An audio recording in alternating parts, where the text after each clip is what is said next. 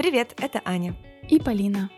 В наших головах полно идей и планов, которые хочется осуществить. Но самостоятельно принять решение и сделать первый шаг к переменам бывает сложно.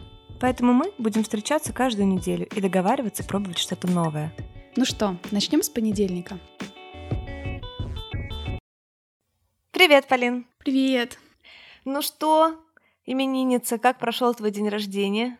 О, да, это был прекрасный день в пятницу. Мне исполнилось 28 лет. Иха! Немножко не верится. Я все таки еще где-то, наверное, на 22, на 23 себя все время чувствую. Хорошо все прошло, очень э, ну, по-семейному. Мы, в принципе, ни, никого особенно не звали. Я не, не часто праздную свой день рождения так, чтобы прям с друзьями, а сейчас в текущих условиях тем более не хотелось никого ставить в неудобное положение, там звать. Ну да. Поэтому мы просто провели утро дома, немножко погуляли в городе, Потом, правда, в наши планы вмешался дождь. Мы бежали из-под дождя mm. просто к машине с коляской. Романтика. да, это было прям... Сам, самое смешное, кстати, вообще день был, конечно, веселый в плане того, что а, все, что могло пойти не по плану, все пошло не по плану. А, на самом подъезде уже к дому у нас, я слышу какой-то стук в машине, а мы сзади в багажнике возим коляску, и я подумала, что это она стала стучать там в заднее стекло или э, в дверь. Понимаю, что нет, не она. Я ее начинаю придерживать, нет, это не она. И у меня было ощущение, что вот спустило колесо, и мы едем прям вот бьемся, бьемся, думаю, что Мгм. происходит. Остановились, ну, в общем, у нас э, сгнила опора амортизатора, и там он просто вот э, выскочил. Что? И это просто мой день рождения. Сгнила опора амортизатора. Давай так назовем выпуск. Сгнила опора амортизатора. Ну все, все в порядке там было, все обошлось. Да, там не- не- недорогой, Несерьёзный, несложный, да, несложный ремонт. Так, ну давай расскажи про свой красивый подарок. Да, слушай, когда он пришел, на самом деле все эти сомнения, они улетучились очень быстро. Вещь действительно очень добротная, очень хорошо сделана. Мебель из дуба, она вообще очень, ну, практически вечная, если честно. То есть там можно без конца ее, если что, шлифовать, покрывать маслом какие-то неровности, и она будет выглядеть а, как в первый день. Он вот реально как с картинки. Да, очень А, красивый. Прикрутили к нему ручки, которые я заранее купила. Я потом с таким удовольствием осознанно старалась там все разложить а, по ящикам. В общем, он мне очень нравится, он идеально вписался в квартиру. В общем, в общем, у тебя не было сложности с тем, что, э, может быть, все-таки не стоило, он такой дорогой, это всего лишь столик, типа не было такого. Да, это было до. У меня, да, итог совсем другой. Речь идет о парфюме селективном, который я хотела себе подарить э, без повода, просто так, потому что очень нравится этот запах. А, Я заходила на официальный сайт, я сравнивала цены с тем, что там представлено в наших э, супермаркетах. Я торговалась, знаешь, этот период там сначала отрицание, что типа нет, это слишком дорого, я не стану. Потом торг. Может быть, я найду дешевле, я тогда и куплю. И смотрела даже такие темы, которые идиотские, еще с идиотским названием, на распив, по-моему, называется, когда есть Мгм, девчонки, мгм. они покупают большие объемы э, селективных духов и разливают их по небольшим для людей, которые хотят там попробовать, познакомиться, или им не нужно От Леванты. так много, или им не хватает денег. Да, да, да, да. От, от Леванты, знаешь, как, Я тоже, я тоже знакома с этой терминологией. какая смешная вообще такое смешное слово. Вот, потом э, я стала думать, может быть, э, типа заказать где-то э, кому-нибудь из друзей, чтобы они купили там в Европе отправили мне. Я тут так сфрев. Еще, короче. Короче, в итоге я посидела, подумала, думаю, так, ну окей, я хочу сделать что-то приятное для себя. Э, И у меня выбор стоял между тем оформить э, страховку или купить вот эти духи. В итоге я, короче, остановилась на страховке для себя, потому что я хочу посвятить э, время своему здоровью. Я хочу проверить, там, знаешь, кожу, э, все эти витаминки, мгм. в общем, заняться там э, спиной. Там же еще входит и курс массажа у нас, насколько Да, да, там курс массажа, в общем. мануальная терапия есть. Вот это вот Мгм. все, да. Я подумала, что, Я пользовалась. Я помню, я, кстати, вспоминала тебя, что ты Да. хвалила вроде страховку эту. и Я решила, что пусть будет так. Тем более, что страховка стоит в два раза дешевле, чем эти духи. Так что, так что я думаю, выбор все-таки был очевиден. Мне кажется, можно засчитать, что ты все-таки немножко справилась с челленджем. Да, я тоже так думаю. Мне кажется, что это тоже важное вложение. Не все себе это позволяют, Мгм. но это прямо стоит того. Да. Потому что это отразится на всех твоих, э, на самом деле, э, сферах жизни, если ты будешь себя чувствовать хорошо. Да, я подумала, что, в принципе, парфюмов вкусных у меня еще хватает с последнего отпуска. Я затарилась, когда ездила.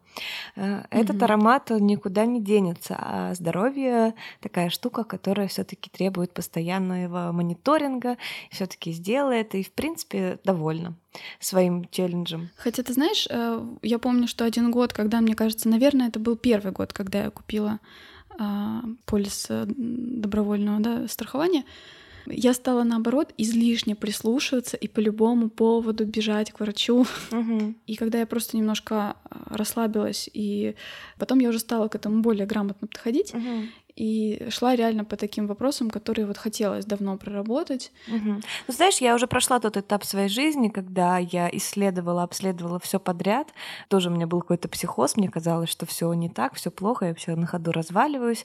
Этот этап я прошла, осознала, поняла, что ну, как на самом деле все устроено. И сейчас действительно так к этому отношусь, как знаешь, купите комплекс СПА-программ. Я уже знаю свои там постоянные какие-то проблемы и не хочу обзавестись новыми. Ну да. Потому что что да, когда ты начинаешь э, очень э, переживать там в том числе о здоровье или в принципе по кругу гонять какие-то беспокойные мысли, это был, конечно, период тоже в моей жизни, когда я чувствовала себя максимально несчастный, мне кажется, ну ладно, не максимально, процентов на 70. По-моему, это было мне как раз там 25, возраст, когда у меня и у всех моих друзей, на удивление, повсплывали куча каких-то хронических вещей, вообще, в принципе, болячек, которые раньше никогда не были.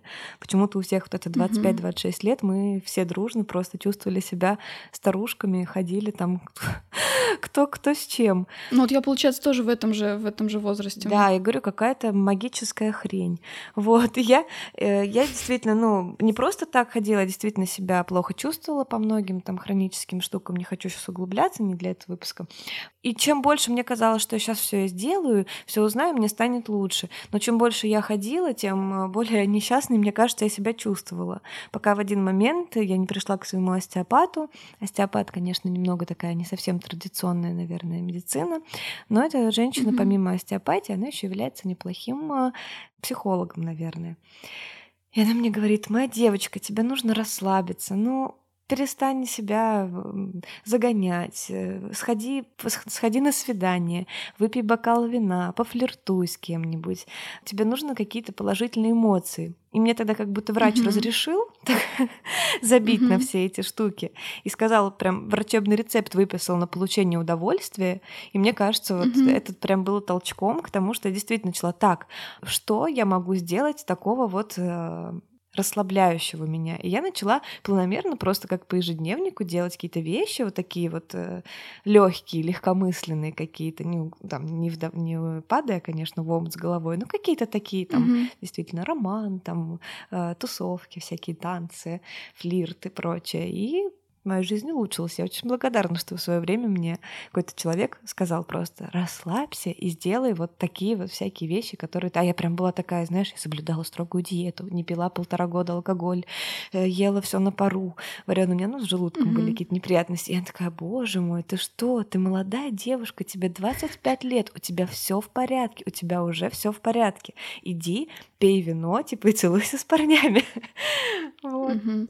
У меня, кстати, ровно наоборот было примерно в этом возрасте, в районе 25 э, лет, я попала к врачу, который мне сказал, что вот тебе там 26 лет, а у тебя уже необратимые последствия в организме. Возьми за себя, возьми, возьми себя в руки. Но мне тогда это нужно было, потому что у меня действительно были проблемы с питанием, проблемы вот с такими вещами. Это был вот гастроэнтеролог. Угу. И я ей очень благодарна, потому что она мне тогда поставила мозги на место и научила, ну, такому вниманию к своему организму. То есть мне вот в тот момент это нужно было. Но, кстати, то, что ты сказала про наполняющие тебя дела, я сейчас вписалась на этой неделе Угу. Вот мало мне всяких да, заданий, да, да. Ой, ты любитель, конечно, ну. Я вписалась на этой неделе в интенсив по борьбе с депрессией от а, психолога а, Федор Токарев, по-моему, у него аккаунт в Инстаграме тоже есть. Знакомая, кстати. Угу. Бесплатный интенсив, я что, что меня удивило, построен на основе книги Роберта Дихи победить депрессию. По описанию казалось, что будет все очень э, лайтово, да, мы просто читаем главу, там одну-две на неделе обсуждаем с э, этим психологом и стараемся применить конкретные шаги из этой книги. Но по факту оказалось все, ну, не настолько даже просто. Там действительно э, много еще дополнительно опросников, которые тебе нужно заполнить, проанализировать.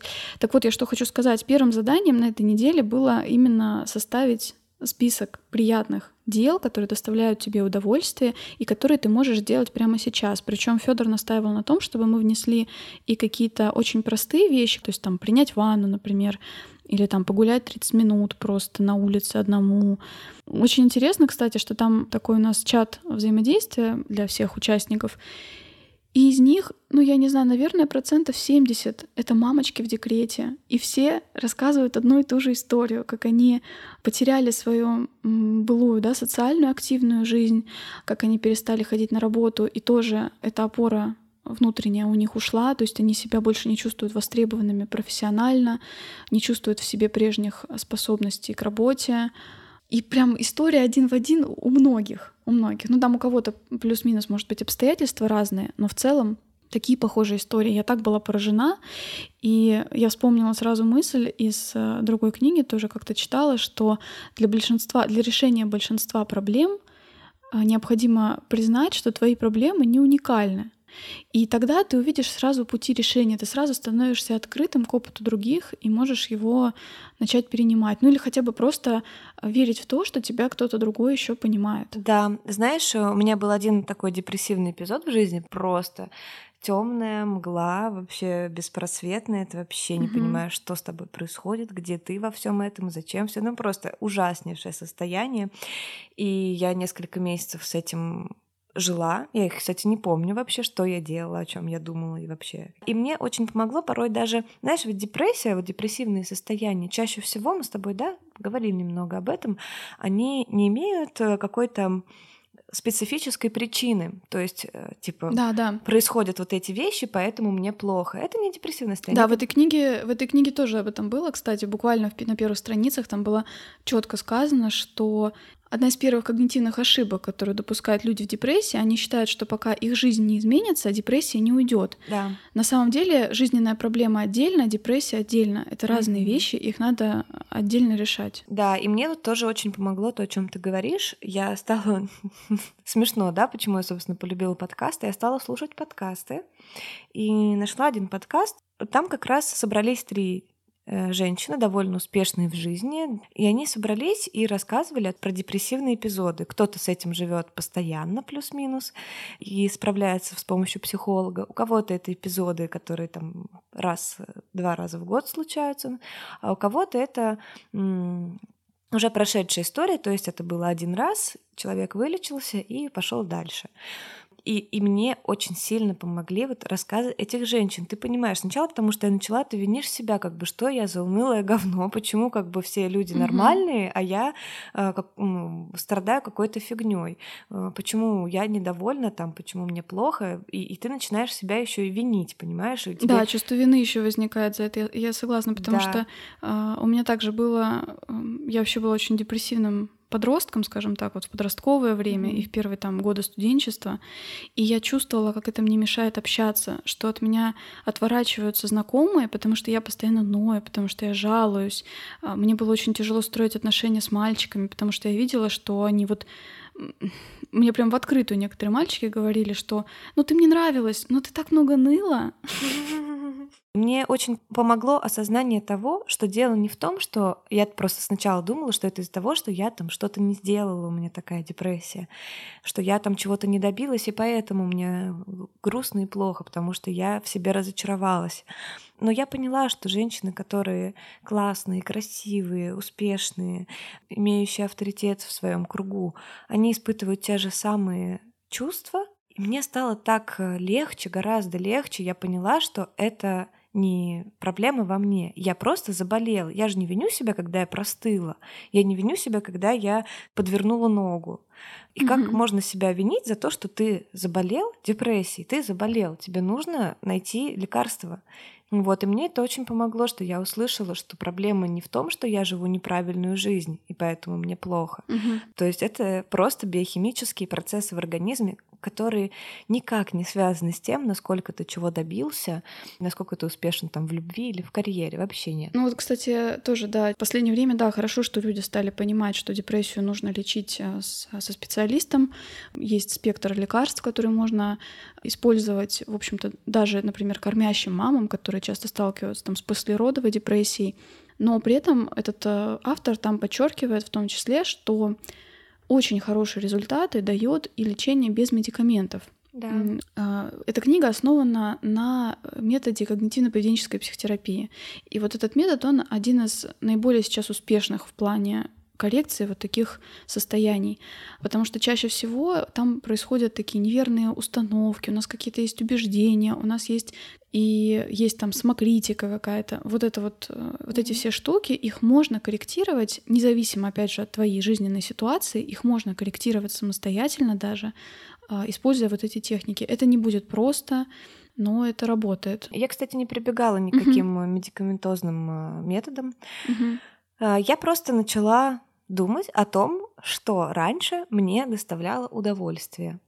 И я Мгм. просто усилием воли делала, то есть я не, не испытывала искреннего желания там что-то купить или куда-то Да, сходить. мотивации нет. Да, то есть у меня не было этого желания, мне было вообще все равно, как бы на все. Но я просто брала и делала это как вот как будто бы мне, как будто бы это моя работа, понимаешь? Я Ну брала. Вот скажи, ведь э, бывает еще так, что ты это делаешь, ты делаешь вроде те вещи, которые тебе раньше доставляли удовольствие, но такого же удовольствия ты как будто бы не чувствуешь. И поначалу реально приходится себя заставлять, потому что, ну, все бессмысленно, и кажется, что даже уже удовольствие ты не получаешь от тех вещей, которые тебя раньше радовали. Да, я не получала такое удовольствие, но, если честно, я э, пыталась э, просто себя благодарить за то, что я это сделала для себя. И я получала удовольствие не М, конкретно хорошо, от да. действия, которое я сделала, а от того, что я что-то сделала для себя. Неважно, что я так лечусь, мне это типа необходимо. Вот так вот я размышляла. Еще, кстати, очень помогло, когда есть человек, который просто тебе говорит, что он тебя понимает. То есть не пытается тебя лечить, да, как моя мама, она, естественно, за меня распереживалась. Она начала пытаться мне рассказать, какая у меня хорошая жизнь, и что вообще, соответственно, люди, которые начинают так делать, тут э, два пути. Либо обманывать их, что окей, все нормально, либо ты начинаешь злиться на них. И... Ну, в итоге, да, конфликт. Да, и получается конфликт. И очень помогает, когда просто есть какой-то человек, который тебе говорит, я тебя очень хорошо понимаю, у меня было вот такое же, понимаю, почему у тебя такие мысли, я тоже не знаю как. И тебя не осуждают, просто принимают тебя и не пытаются тебя лечить. Ну Да. Рассказывает тоже о своем опыте. Мгм. Ты знаешь, я просто недавно, мы тоже как раз э, с мужем говорили и о наших взаимоотношениях, о том, как... Ну, потому что есть сейчас определенные такие конфликты, конфликтные ситуации довольно часто бывают. Ну, я не могу сказать, что это началось с появлением ребенка, но, конечно, появление ребенка немножко все это убыстрило все эти вещи, усугубило немножко. И вот недавно мы говорили, и как-то в процессе разговора, вот знаешь, бывает такой прям инсайт, ты говоришь, говоришь, и вдруг находишь какую-то вот в себе силу честно признаться в чем то что тебе на самом деле нужно. И вот я в этот момент вдруг осознала ощущение любви для меня в том числе в том, чтобы меня пожалели. Вот ну вот такая Мгм. я. Вот, вот надо мне, чтобы меня а, лишний раз подошли и похвалили, пожалели, что вот ты такая молодец. Мне, э, я понимаю, что я сама к себе также в глубине души отношусь. Я могу очень много работать, я могу добиваться каких-то вещей, я могу там ночами не спать ради какого-нибудь проекта, но я внутренне буду себя очень жалеть и хвалить себя за то, что вот ты такая молодец, ты столько вот сил на это положила. И того же самого я жду и от партнера. И я вдруг вот честно ему в этом призналась. Я не знаю, знал ли он это до этого, но, по крайней мере, он попробовал так делать, и я реально стала чувствовать, насколько это гасит э, конфликты многие. Я начинаю жаловаться, и Мгм. вместо того, чтобы вот он мне тоже в очередной раз, да, там мог сказать, что да нет, ты придумываешь, у тебя такая прекрасная жизнь, у нас такая вот замечательная семья, дочка, дом, чего тебе еще надо, да, у нас все есть, чего ты ноешь. Другие там в гораздо худшей ситуации. Понятно, что эти вещи, они только заставляют да, себя испытывать, э, чувствовать себя виноватым. Э, Это такое обесценивание да, твоих эмоций. И ты в итоге стоишь и, и не понимаешь, у тебя и чувство вины еще добавилось, и те чувства не ушли. А куда с этим идти, ты уже не понимаешь. Потому что реально таких людей, которые могут просто тебе сказать, что ты молодец, ты все делаешь правильно. Угу. Вот такие простые слова, а их так ну, нелегко услышать. И вот, кстати, я думала об этом. У меня это была одна из целей на этот год. Я ее ставила для себя в формате, ну, такой, знаешь, общего принципа, к которому хотелось бы стремиться. Я поняла, что вот я очень завишу от этих э, оценок, очень от похвалы да, других людей. Mm-hmm. И я себе поставила целью научиться самой себе оказывать такую поддержку, самой себе быть таким а, другом, который всегда вот так похлопает по плечу и скажет, да ты молодец, да все прекрасно. И выполняла тоже вот такое упражнение, что представьте, что бы вы сказали другу, который бы вам такое рассказал. Испытывал те же эмоции. Да, вот что да. бы вы сказали своей подруге в такой ситуации. И у меня вдруг сами к себе пришли слова. Я так реально посмотрела на ситуацию со стороны и подумала, что я могу, что бы я сказала своей подруге, которая вот э, с ребенком, да, в декрете, и вот мне такие рассказывает ощущения от жизни. Угу. Конечно, я бы ей сказала, что да, она молодец, да, она справляется прекрасно, она прекрасная мать для своего ребенка, она достаточно хорошая мать для своего ребенка, да, угу. это тоже такая интересная да. формулировка. То, что она сейчас мать не отменяет ее заслуг, которые были до. И у нее всегда в любой момент жизни все, что ей нужно внутри, она сможет это в любой момент реализовать, когда ей захочется, когда появится возможность. И мне вдруг стало так легче, что я это написала и подумала, а ведь реально, а почему я сама себе этого не говорю? Блин, круто. Мне кажется, это большая сила вот реально уметь себе самому помочь. Да, и вообще на самом деле способов по самопомощи их э, довольно много. Мы все время пытаемся искать ответы где-то снаружи от кого-то, а на самом деле очень многие вещи заложены внутри, уже обработаны и уже ждут, пока ты на них обратишь внимание. Mm-hmm. Еще часто себе говорить, вот мне очень нравится такая концепция сейчас в современном мире, ты должен как э, аксиому, не знаю, держать, что просто с тобой все в порядке ты в порядке, ты нормальный, с тобой все хорошо, у тебя нет никаких отклонений, mm-hmm. нет каких-то э, дефектов или еще что-то. С тобой все в порядке. Просто ты испытываешь период какой-то. Еще, кстати, по поводу э, материнства, да, и родительства в целом. Вот есть такая тоже мужская позиция. Я разговаривала со своим другом, который тоже у него дочь, там, двух лет. Я спрашиваю, как так? Э, ведь, ну, так сложно, это столько нужно денег, это столько нужно времени, это столько нужно внимания, все остальное, ты всего лишаешься, как это так сложно?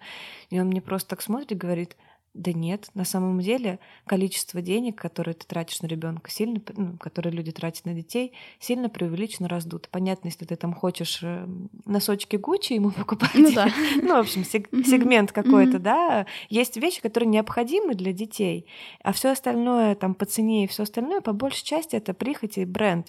И второй момент по поводу времени и внимания, он говорит, нет никаких проблем, у меня просто поменялись приоритеты. Просто изменились приоритеты в моей жизни. И это не делает мне мою жизнь хуже теперь, чем было, она была до этого. У меня другие приоритеты. Ну, у меня да. есть ребенок, дочь. Да. И меня устраивает, что мы едем с женой не тусить куда-то, да, там, с угу. друзьями в, в бар, а что мы едем в семейный ресторан Гуси-лебеди, да, там, угу. где есть детская зона. Меня это устраивает, это мои приоритеты. Да, это такой вопрос. На самом деле ведь многие понимают, что я тоже это поняла в какой-то момент. Мне не жалко этих там первых трех-пяти э, лет жизни, которые там я буду с ребенком неотлучно, мне их не жалко ради своего родного ребенка на самом деле. И я понимаю, что мы mm-hmm. многие, когда особенно молодые, да, свободные девушки боятся тоже а, вот этих обязанностей материнских, ответственности, и я тоже так мыслила, я почему-то себя представляла лет 10, наверное, с этой коляской, и вот мне везде испытывать какие-то неудобства, какие-то подгузники, а ведь на самом деле этот период, он не такой долгий. Дальше проблемы немножко другие, mm-hmm. они меняются.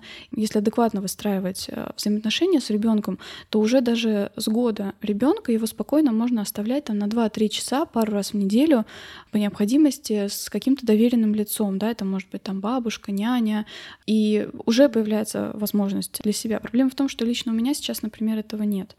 Я пока над этим работаю, но видимо, плохо работаю. вот. Опять ты себя... Вот, вот не надо. Вот что за привычка? Я плохо работаю.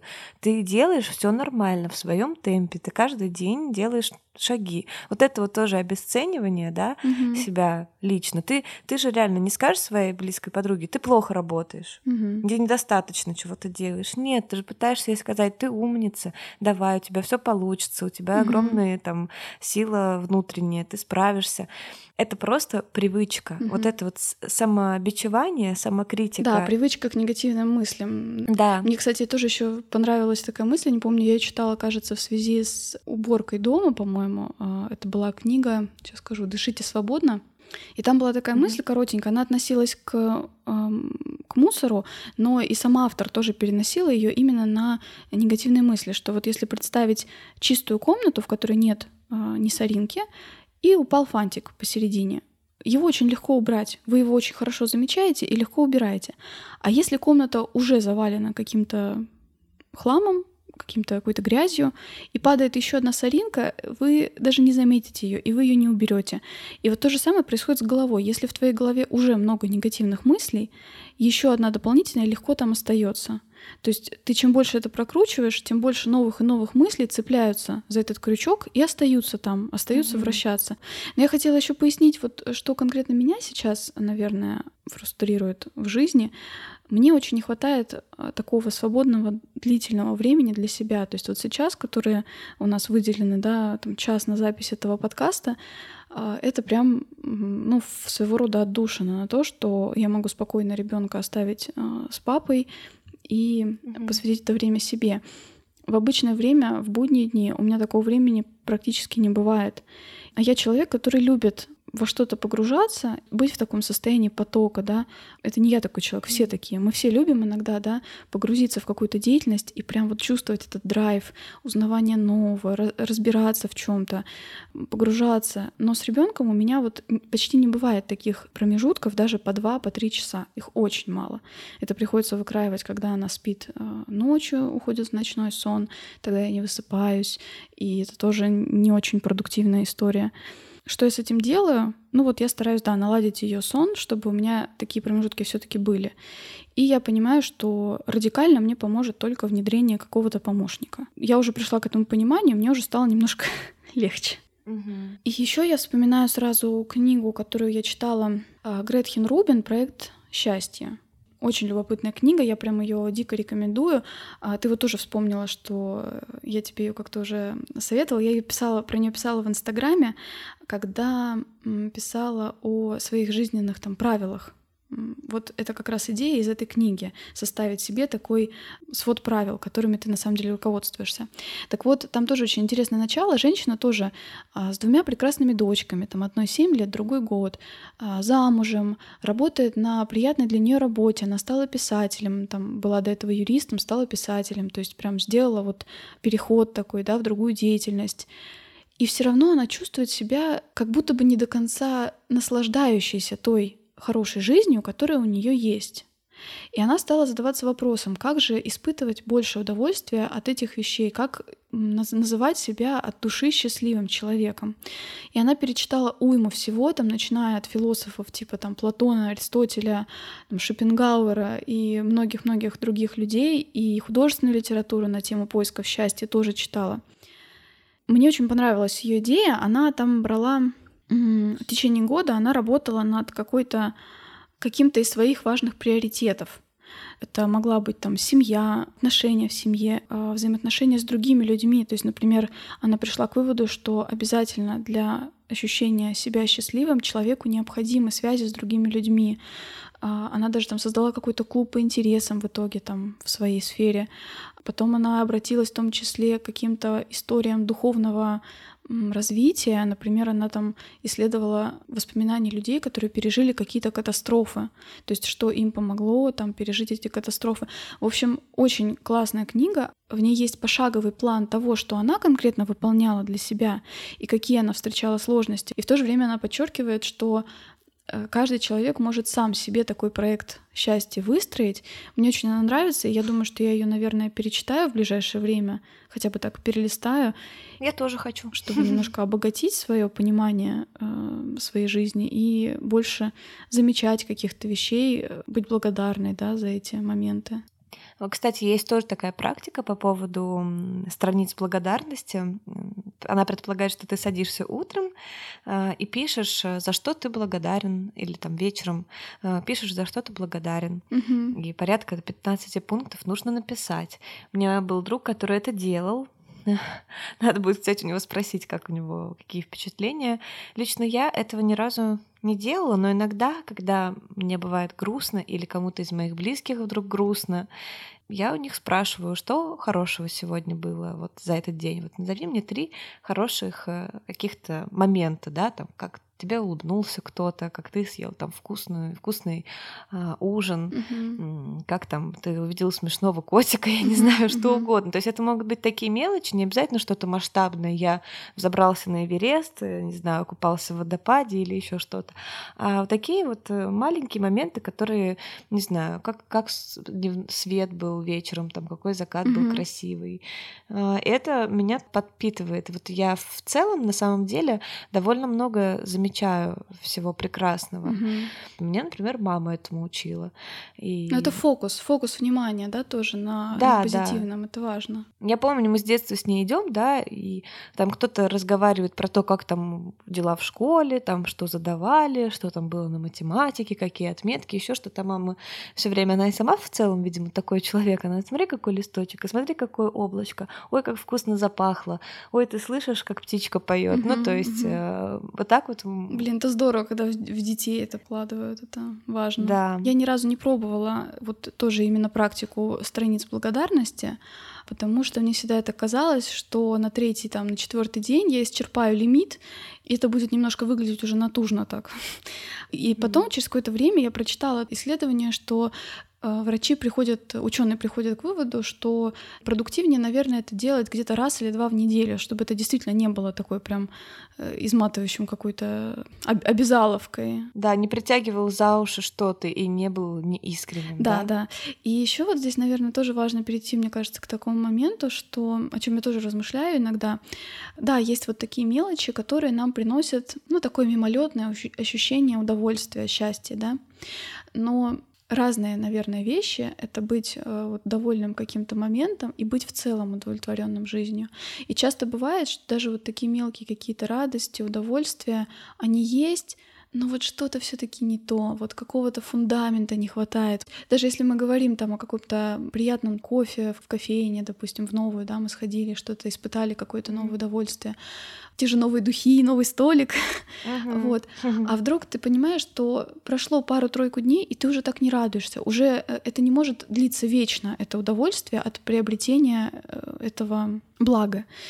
И поэтому э, важно, наверное, думать и в целом о своей удовлетворенности от жизни. И исследователи вот сходятся во мнении, что во многом это в первую очередь связь с другими людьми, да, то есть работа над качественным общением и горизонтальными такими связями ак- активными, прочными, в том числе с соседями, о чем мы часто сейчас, да, не забываем, мы сидим в каждой своей э, квартире, и мы вообще не Мгм. общаемся с людьми, мы не знаем даже, кто живет с нами в подъезде э, с нашими там дальними родственниками, с друзьями. И вот как бы создавать для себя этот круг, это тоже очень важно и дает большую-большую энергию, большую подпитку из разных частей жизни. И, ну и Мгм. опять же, там, э, где я это читала про эту формулу, там говорилось о том, что вот состояние потока в том числе приносит удовлетворенность, конечно, большую. Мгм. И еще, наверное, добрые дела в сторону других людей, то есть помощь другим. Ой, я это обожаю. то есть, да, грубо говоря, не думать о том, что ты еще можешь взять от жизни, а что ты еще можешь дать. Да. Кстати, это тоже то, что я делала, когда у меня был вот этот депрессивный эпизод. Э, В од- в одном из ресурсов, который изучала для того, для самопомощи, э, там был такой момент, что сделайте какой-то шаг в сторону благотворительности, то есть займитесь каким-то, сделайте какой-то поступок, да, который а, вам пом- поможет кому-то, кому хуже, чем вам, по, в целом по там, уровню жизни, например. А, Вот, я тоже у нас была там такая акция на работе, да, подари подарок на Новый год ребенку, который попал там в непростую жизненную ситуацию, там в детском доме, либо болеет чем-то. Вот. И это был первый раз, когда я это сделала, хотя каждый год они висели у нас. Э, получила от этого действительно удовлетворение, что ребенок получит этот ну, подарок. Я стала представлять его эмоции, если бы я была на его месте, что какой-то человек, там Дед Мороз, принес мне то, именно то, что я сама хотела и написала.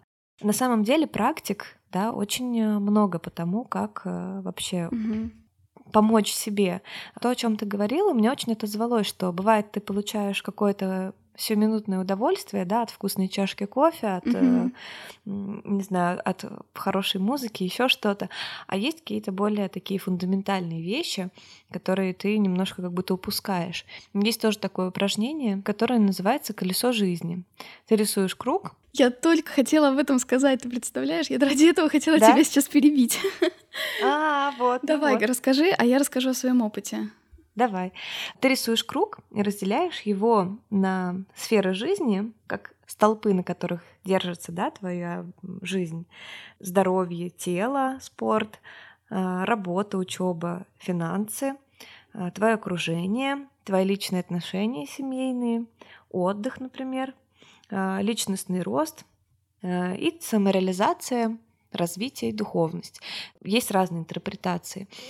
Вот, и ты заполняешь эти отсеки на свой взгляд, сколько места в твоей жизни, сколько внимания, точнее, ты уделяешь для той или иной сферы. И ты заштриховываешь как бы процентное соотношение. И в идеале, чтобы это, эти сегменты были плюс-минус равномерно заполнены.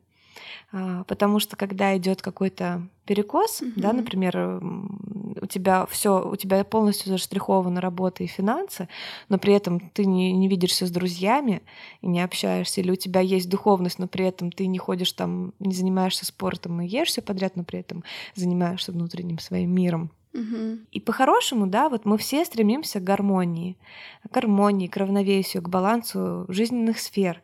Я, например, для себя держу этот круг плюс-минус в голове. Я уже его не прорисовываю каждый раз, но я примерно ощущаю, а сколько времени я уделила э, своей семье на этой неделе, сколько времени я уделила спорту, сколько времени я уделила работе, сколько уделила там обучению, чтению, английскому, еще чему-то.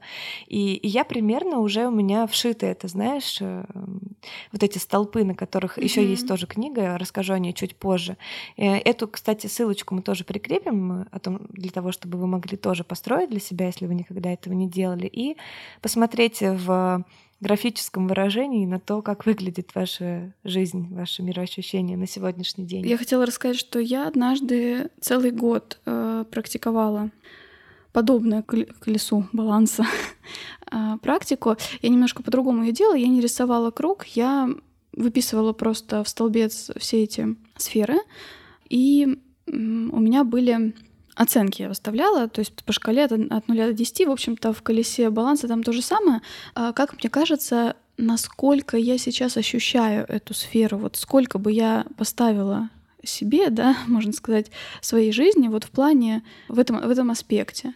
И в связи с этим составляла себе какой-то план действий э, для улучшения э, именно в этой сфере жизни. И действительно, я стала больше замечать, во-первых, просто вот эта фиксация того, что ты видишь, что все не так плохо, потому что очень часто мы падаем в такие, знаешь, обобщающие суждения, что ой, у меня ничего не получается, у меня все плохо, все безнадежно. Вот это вот катастрофизация, да? Да, на самом деле вот это все плохо может оказаться не 0 из 10, да, а это на самом деле там 6 из 10. То есть есть куда стремиться, но есть и позитивные моменты. И мне это очень помогло. Вот действительно, я, целый год я так практиковала эту штуку, и у меня тоже, вот как ты говоришь, уже сейчас примерно это есть в голове. Я понимаю, mm-hmm. каких а, вещей мне в жизни не хватает для удовлетворенности, и стараюсь их как-то по мере необходимости добавлять себе именно такие занятия из mm-hmm. них, которые мне а, восполнят, сбалансируют это колесо. Mm-hmm. Да, классно, что у нас есть это в привычке.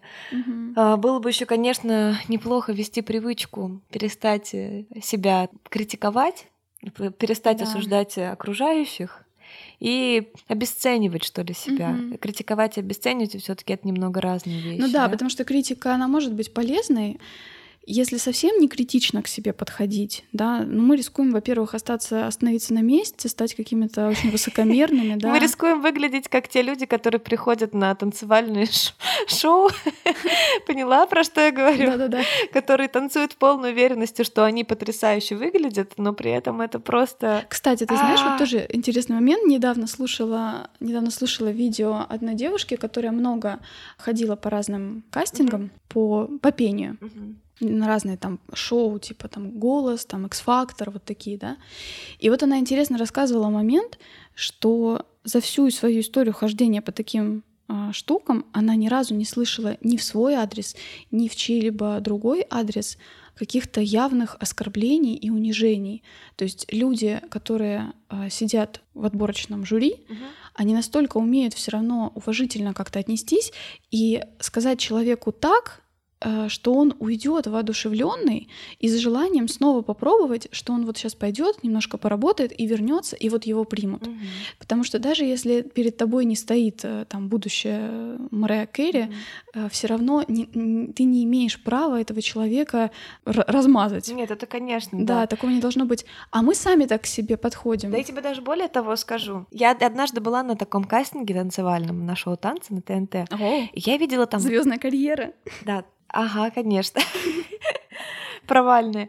я видела вот этого парня, который танцевал просто, ну, я смотрю на него, и я понимаю, что, ну, это не танец в классическом понимании, и это даже не какой-то танец, который экспериментальным можно назвать.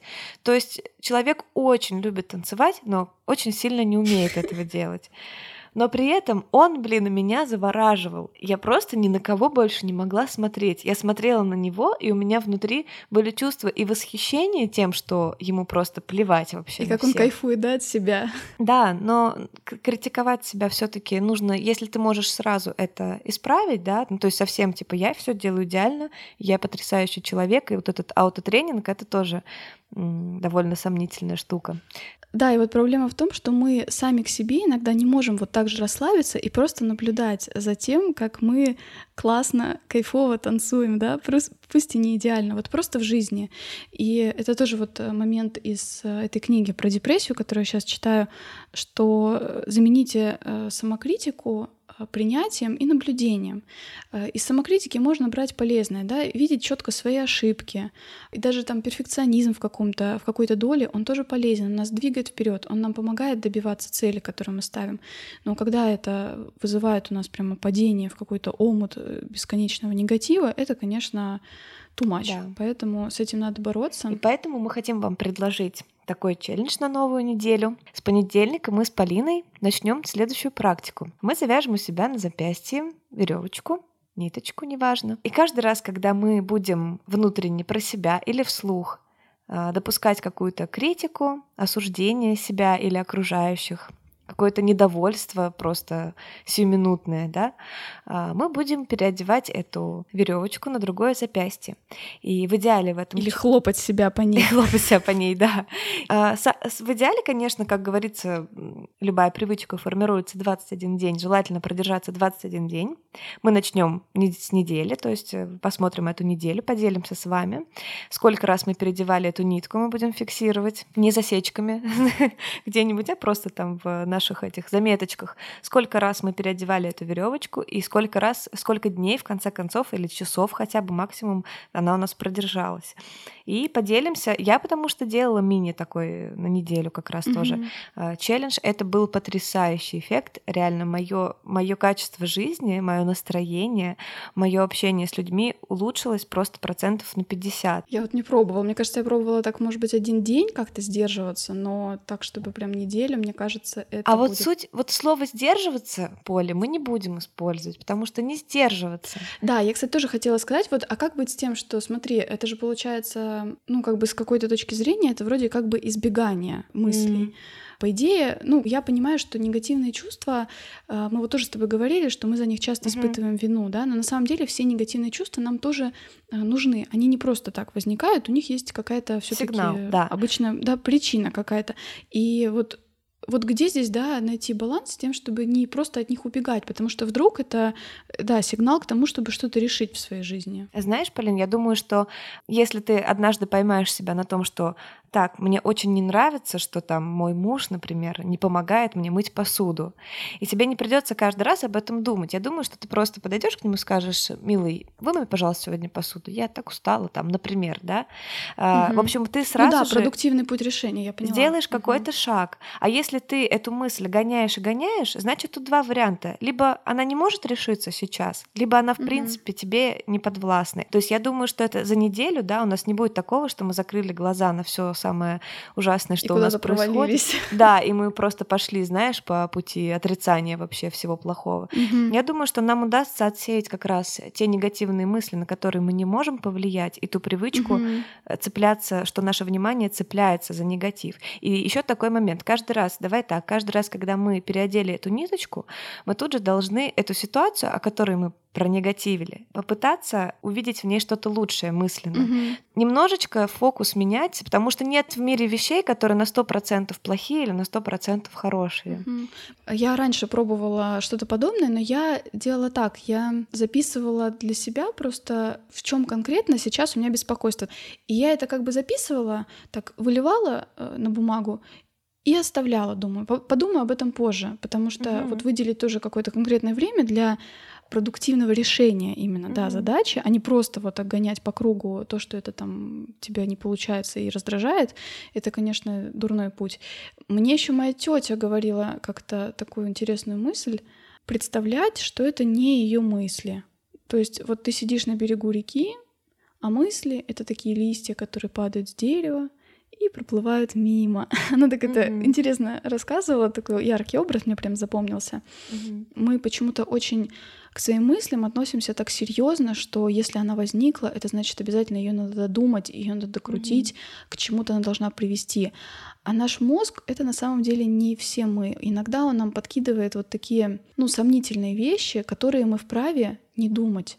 Вот это тоже важная мысль, что мы вправе yeah. не думать что-то, что нам приходит в голову. Поэтому это очень хорошо сочетается как раз с тем, что ты предложила, и я прям очень хочу попробовать уже. Круто, круто, да. Отпускаем негативные мысли как кораблики, никуда их не закапываем и не так не зажимаем, да, в районе там горла.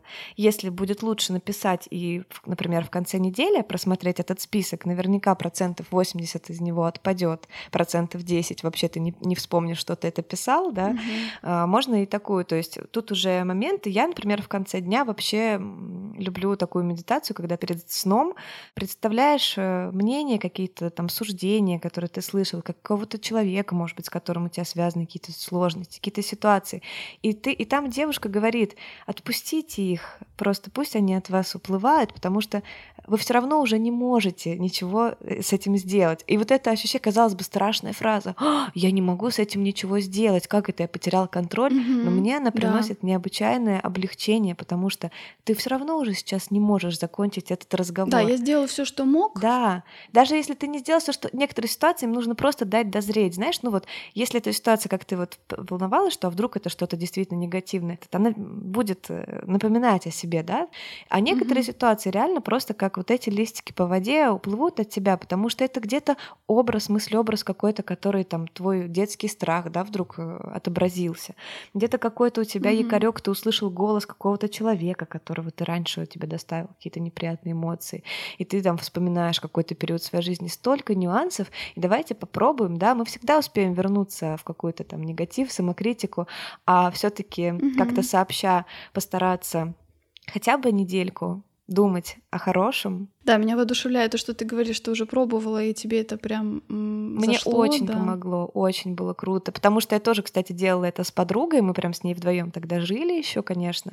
И я предлагаю нам с тобой даже каждый день, на самом деле, вне, вне подкаста, все таки друг с другом делиться, угу. как вообще эмоции, и мы себе обещаем постараться не переодевать вообще-то эту веревочку. Угу. если уж такое случится, переодеть и не, этот, не углубляться вот в этот негатив. Да. А, все полезные ссылки мы оставим внизу в описании. Ставьте нам звездочки, Пишите, если вам что-то понравилось, откликнулось из этого выпуска. Мы будем рады обсудить с вами какие-то моменты. Если вы тоже с нами захотите попробовать э, практику на эту неделю, тоже обязательно пишите. Нам будет очень интересно все это обсудить. Да, и, при, и присылайте нам э, там в директ в Инстаграм, куда хотите, выкладывайте у себя на страничке свою, свое запястье с этой веревочкой. Присылайте нам, мы будем понимать, что мы не одни в этом лагере. Я прям очень рекомендую всем это проделать. Мне кажется, вы не пожалеете. Все, увидимся через неделю. Все, да. Пока-пока. Давай, пока.